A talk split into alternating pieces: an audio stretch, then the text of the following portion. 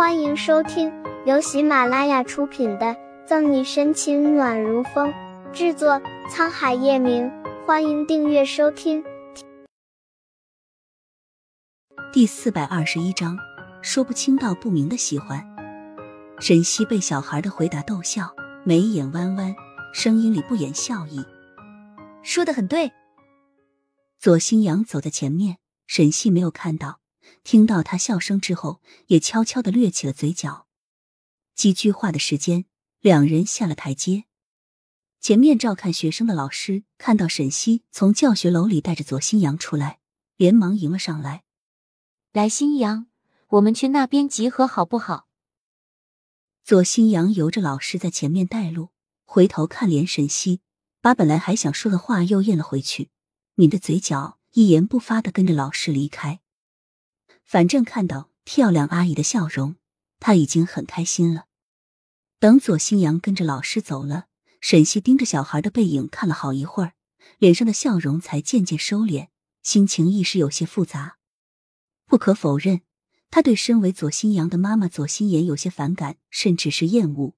但对着这个心智成熟的小孩，就算是知道他很可能是叶晨宇和别的女人生的孩子，却没有那种感觉，反而还有些说不清道不明的喜欢。想起左新阳虽然冷着脸摆出一副生人勿近的样子。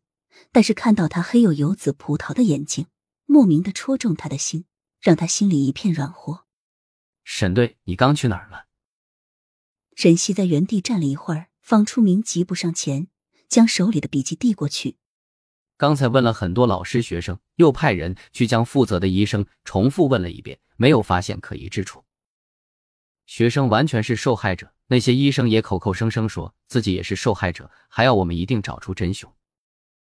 方初明把了解的情况和沈西说，沈西回过神，接过笔记本翻了两页，差不多都是一样的话，也就没再细看。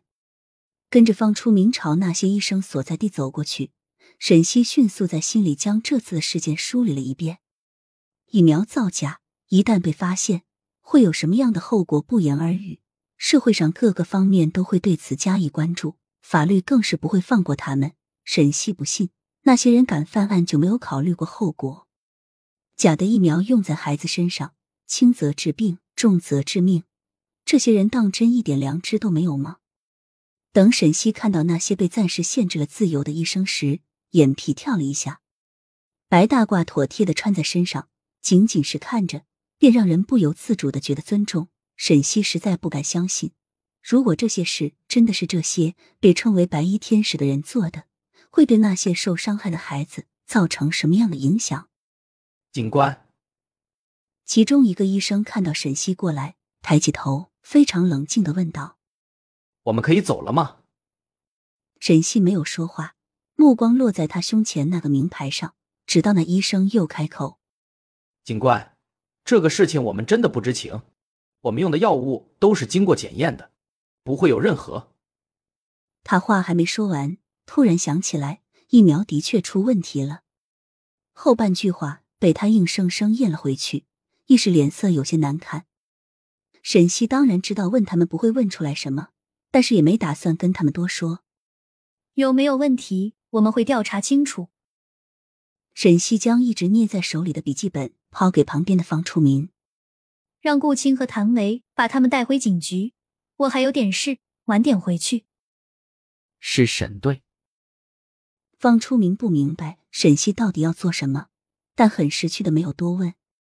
沈西闭了闭眼，想起刚才那个红着眼眶、乖乖巧巧的小孩子，到底还是没忍住插手了。这些事他不知道学校老师知不知情，但不管怎样，他都要跟校方反映一下。本来在照顾孩子的老师看到沈西去而复返，以为是查出什么了，脸上不掩关切：“沈队长。”是不是查到什么了？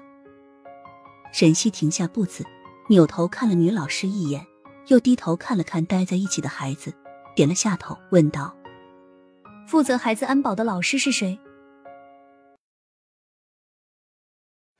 本集结束了，不要走开，精彩马上回来。